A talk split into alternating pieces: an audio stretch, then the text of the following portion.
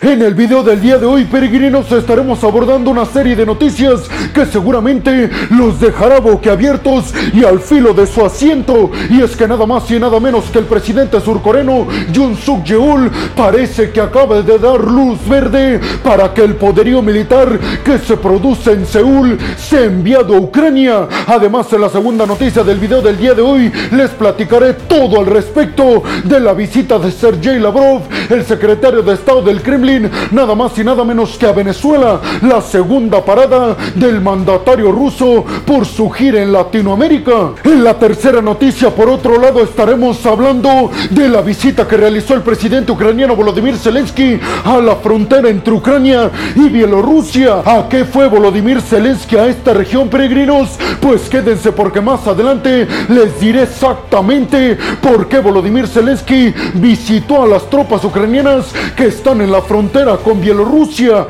Y mientras tanto, en el segundo bloque de este video, para la cuarta noticia, estaremos abordando declaraciones que vinieron inmediatamente desde Rusia al respecto de la posibilidad que existe de que Corea del Sur acceda a ayudar militarmente a Ucrania en contra de Rusia. En la quinta noticia estaremos yéndonos otra vez a analizar lo que siguen dejando los documentos filtrados por parte del Pentágono de los Estados Unidos y es que ahora se está hablando de que en estos documentos se especifica que China podría estar a nada de desarrollar drones militares supersónicos, es decir, que puedan superar la velocidad del sonido, lo que le facilitaría espiar a Estados Unidos y también a la isla taiwanesa. Les diré además que dicen todos estos documentos al respecto de lo que piensa hacer Estados Unidos para contrarrestar estos drones militares hipersónicos que al parecer China ya tiene en su poder. En la sexta y última noticia del día de hoy estaremos abordando el tema de declaraciones que ofreció John Kirby desde la Casa Blanca de los Estados Unidos al respecto de Taiwán. Y es que parece ser que Estados Unidos ha admitido que la isla taiwanesa tiene muchísimas debilidades y que la hace tener muy mala capacidad militar de respuesta ante una invasión por parte del gigante asiático. ¿Qué hará Estados Unidos al respecto? Pues quédense peregrinos porque más adelante les hablaré a fondo de esta y de todas las noticias que ya les acabo de adelantar hasta estos momentos. Abróchense los cinturones peregrinos porque en el video del día de hoy precisamente les hablaré a fondo de todos estos temas que marcarán el futuro de la geopolítica y la diplomacia a niveles internacionales. Yo soy Alejandro Peregrino, aquí arrancamos. Bienvenidos a un nuevo video de geopolítica en el cual como ustedes ya saben les voy a platicar lo más importante que ha acontecido a niveles diplomáticos y geopolíticos alrededor de todo el mundo. Y vámonos rápidamente con la primera noticia del día de hoy, peregrinos, que tiene que ver con la posibilidad ahora sí real que existe de que Corea del Sur finalmente acceda a apoyar militarmente Ucrania en contra de Rusia. Y es que el presidente surcoreano Jun Suk Yeol ofreció una entrevista a la cadena de noticias Reuters, que ustedes seguramente ya la conocen porque yo la utilizo como medio para estos videos, peregrinos. Pues en esta entrevista, el mandatario surcoreano dijo a Reuters que se están pensando seriamente desde Seúl a apoyar militarmente Ucrania en el único y exclusivo caso de que Rusia lleve a cabo crímenes de guerra en contra de la sociedad civil ucraniana o inclusive que lleve ataques masivos contra infraestructura ucraniana y que eso conlleve a un montón de pérdidas humanas inocentes en territorio ucraniano, dijo el presidente surcoreano. Únicamente en ese caso accede Deberíamos enviarles poderío militar a los ucranianos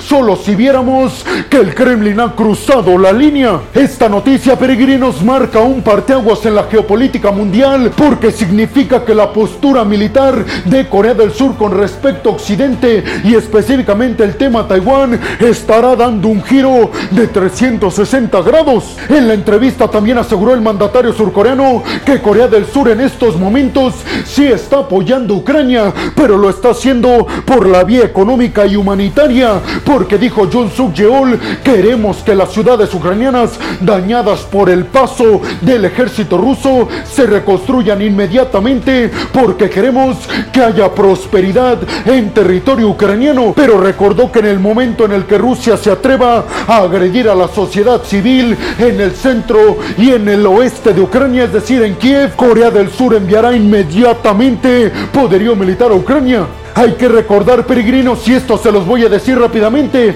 que Corea del Sur hasta estos momentos no ha podido o no ha decidido enviar poderío militar a Ucrania para ayudarlos en contra de los rusos por varias razones. Primero, porque en la constitución surcoreana se especifica que no darán poderío militar, ya sea en venta o en ayuda a un país en conflicto. También un tema podría ser, dicen desde Occidente, que Corea del Sur está muy reacio a apoyar a los ucranianos porque entonces Rusia apoyaría a Corea del Norte. Y por último, recordemos que un montón de empresas rusas operan actualmente en Corea del Sur que ayudan a la prosperidad económica en una de las principales economías del mundo. Por estas tres razones, Corea del Sur se está pensando seriamente en ayudar por la vía militar a Ucrania. Las declaraciones, hay que decirlo, las dio Jun Suk el presidente surcoreano, en el marco de que en una semana estará visitando Estados Unidos para reunirse con Joe Biden.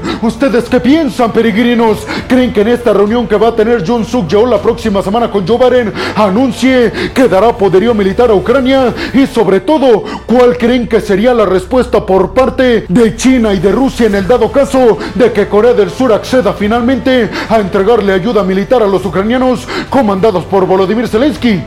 Y vámonos rápidamente con la segunda noticia del día de hoy, peregrinos, que tiene que ver con la llegada del secretario de Estado del Kremlin, Sergei Lavrov, a Caracas, en donde se reunió con su homólogo venezolano, Iván Gil. Ambos diplomáticos anunciaron después de su reunión que van a tratar de que sus países aumenten los volúmenes de cooperación en todos los aspectos, desde el económico hasta el militar, teniendo como principal objetivo frenar las ambiciones occidentales encabezadas por Estados Unidos de acabar con todos aquellos que no están alineados a sus intereses. Especificó Sergei Lavrov que los principales mercados o sectores en los cuales se aumentará la cooperación entre Venezuela y Rusia serán primero que nada el petróleo, la medicina, la agricultura y el desarrollo en nuevas tecnologías. Además, Lavrov especificó que se abrieron un número ilimitado de becas para los venezolanos que quieran estudiar su licenciatura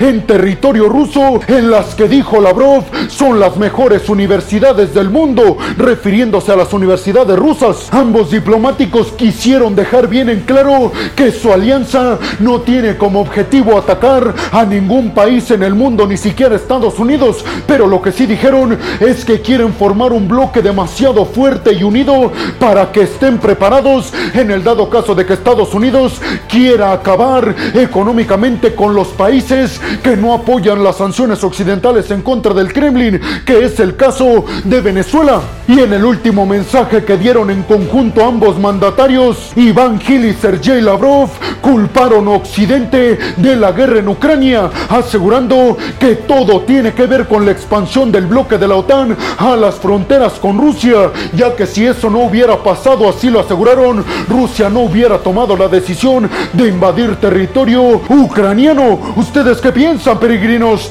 ¿Creen realmente que Venezuela haga la diferencia en la unión con Rusia para acabar con las ambiciones de Occidente de alinear a todos los países del mundo a las sanciones en contra de Rusia? Y vámonos rápidamente con la tercera noticia del día de hoy, peregrinos, que tiene que ver con la visita que realizó el presidente ucraniano Volodymyr Zelensky a la frontera entre Ucrania y Bielorrusia. ¿Para qué creen que fue Zelensky a esta región, peregrinos? Pues si están pensando que fue para verificar la posibilidad que existe de que Bielorrusia ataque a Ucrania, pues tienen la razón. Y es que Volodymyr Zelensky especificó que su visita tuvo el objetivo de ver qué tan fuertes son sus tropas defensivas en esta región para poder repeler un ataque por parte de tropas bielorrusas o de tropas rusas a través de esta frontera entre Bielorrusia y Ucrania.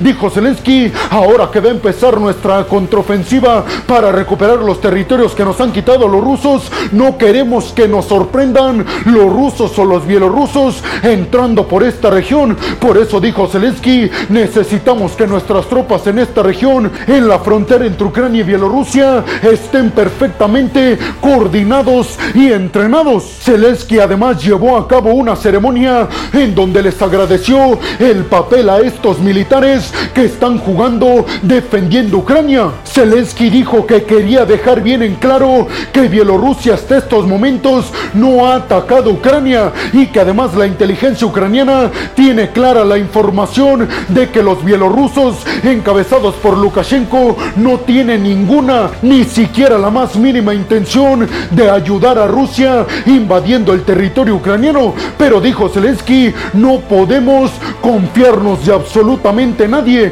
y debemos de tomar las medidas necesarias para que nadie interrumpa nuestra contraofensiva que dijo será 100% efectiva para la recuperación de territorios adheridos ilegalmente por Rusia. Zelensky ha estado viajando a un montón de lugares específicos en Ucrania, por eso dicen algunos que la contraofensiva podría estar más cerca de lo esperado, porque con estas visitas de Zelensky lo único que se está intuyendo es que está yendo a estos lugares para preparar a las tropas ucranianas en las distintas regiones, estar bien coordinados y arrancar la contraofensiva. ¿Ustedes qué piensan, peregrinos? ¿Creen que Rusia podría sorprender a Ucrania a través de Bielorrusia? ¿Creen realmente que Lukashenko no tenga intenciones de ayudar a invadir Ucrania a Rusia? Y sobre todo les preguntaría, ¿creen como dice Zelensky que la contraofensiva ucraniana será 100% efectiva en cuanto a la recuperación de territorios anexionados ilegalmente por el Kremlin?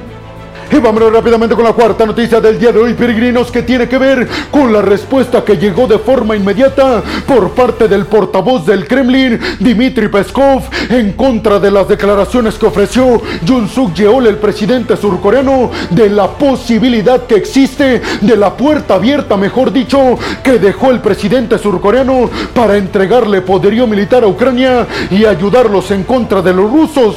Pues dijo Dmitry Peskov, ese sería el peor error de Seúl y lo interpretaríamos como un actor activo en el conflicto y tendríamos que ir directamente contra ellos, así como ahora estamos yendo directamente en contra de Estados Unidos y de sus aliados que están apoyando militarmente a los ucranianos, dijo Dmitry Peskov. Desde que comenzó nuestra intervención militar en Ucrania, es cierto que Corea del Sur no ha tenido un papel amistoso con nosotros, pero nunca se había manifestado a favor de entregarle poder militar a los ucranianos y si eso ocurre lo interpretaremos como un miembro occidental que está apoyando a la guerra en nuestra contra. Además Dmitry Peskov dijo que harían los surcoreanos si nosotros hiciéramos eso, si nosotros decidiéramos enviarles poderío militar más letal y más moderno a Corea del Norte. ¿Qué pensarían si tuvieran a sus vecinos del norte mucho mejor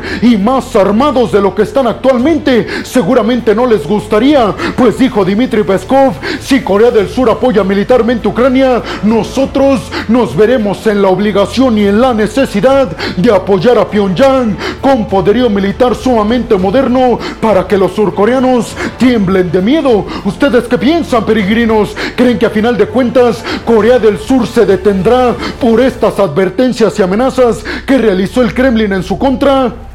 Y vámonos rápidamente con la quinta noticia del día de hoy, peregrinos, que tiene que ver con los documentos filtrados del Pentágono de los Estados Unidos. Sí, peregrinos, seguimos hablando de esto porque continúa saliendo información al respecto. Y es que ahora la agencia de noticias Reuters se especificó, gracias a un informe que se publicó en el periódico estadounidense The Washington Post, sobre la posibilidad que existe de que China ya cuente, escuchen bien esto, peregrinos, con drones militares hipersónicos, es decir, con drones militares que podrían viajar a una velocidad superior a la del sonido. El Pentágono de los Estados Unidos piensa que con estos drones militares supersónicos China intentará espiar bases militares de Estados Unidos, básicamente para ver cómo podría ayudar a Estados Unidos militarmente a la isla taiwanesa En el dado caso de que Pekín invada la isla. Pero además el Pentágono está demasiado preocupado porque dicen con este tipo de drones hipersónicos China espiaría demasiado fácil a la isla taiwanesa. En los documentos se especifica que China lograría que estos drones militares alcanzaran una velocidad superior a la del sonido, siendo impulsados por cohetes WZ-8 fabricados en Pekín. ¿Ustedes qué piensan, peregrinos? ¿Qué papel creen que jueguen este tipo de aeronaves no tripuladas, sobre todo hipersónicos, con objetivos de espionaje, pero también de ataques militares? ¿Creen que China se está despegando mucho en la ventaja en contra de Taiwán? Pues quédense porque en la siguiente noticia les hablaré al respecto. Y vámonos rápidamente con la sexta y última noticia del día de hoy, peregrinos, que tiene que ver con que Estados Unidos aseguró y reconoció que la isla taiwanesa tiene demasiadas debilidades para repeler a un ataque por parte del gigante asiático. Específicamente, John Kirby desde la Casa Blanca dijo que le preocupa muchísimo a Estados Unidos que en estos momentos Taiwán está demasiado frágil en cuanto a poderío militar defensivo, aéreo y marítimo. Por eso dijo que todos en Estados Unidos republicanos y demócratas están ampliamente de acuerdo, es decir, que hay un apoyo bipartidista para que se apoye de forma inmediata y de forma lo más aceleradamente posible a Taiwán con poderío militar defensivo, porque Estados Unidos piensa que una invasión podría ser inminente para el año 2025. Estados Unidos quiere que por lo menos a China le cueste muchísimo trabajo o que se piense dos veces en invadir la isla taiwanesa precisamente por el poderío militar que tenga la isla para responder a esta invasión, dijo Estados Unidos, nos aseguraremos de que los taiwaneses cuenten con todo lo necesario para hacer pensar a China si invadirlos o no. ¿Ustedes qué piensan? ¿Creen realmente que Estados Unidos pueda ayudar militarmente a Taiwán al grado que pueda responder a China, uno de los principales ejércitos del mundo? Y bueno, hemos llegado al final del video del día de hoy, peregrinos. Les quiero agradecer muchísimo todo el apoyo que me dan porque sin ustedes todo este proyecto sería imposible. Así que muchas, pero muchas gracias peregrinos. Sin más por el momento, nos vemos en el siguiente video de Geopolítica. Hasta la próxima.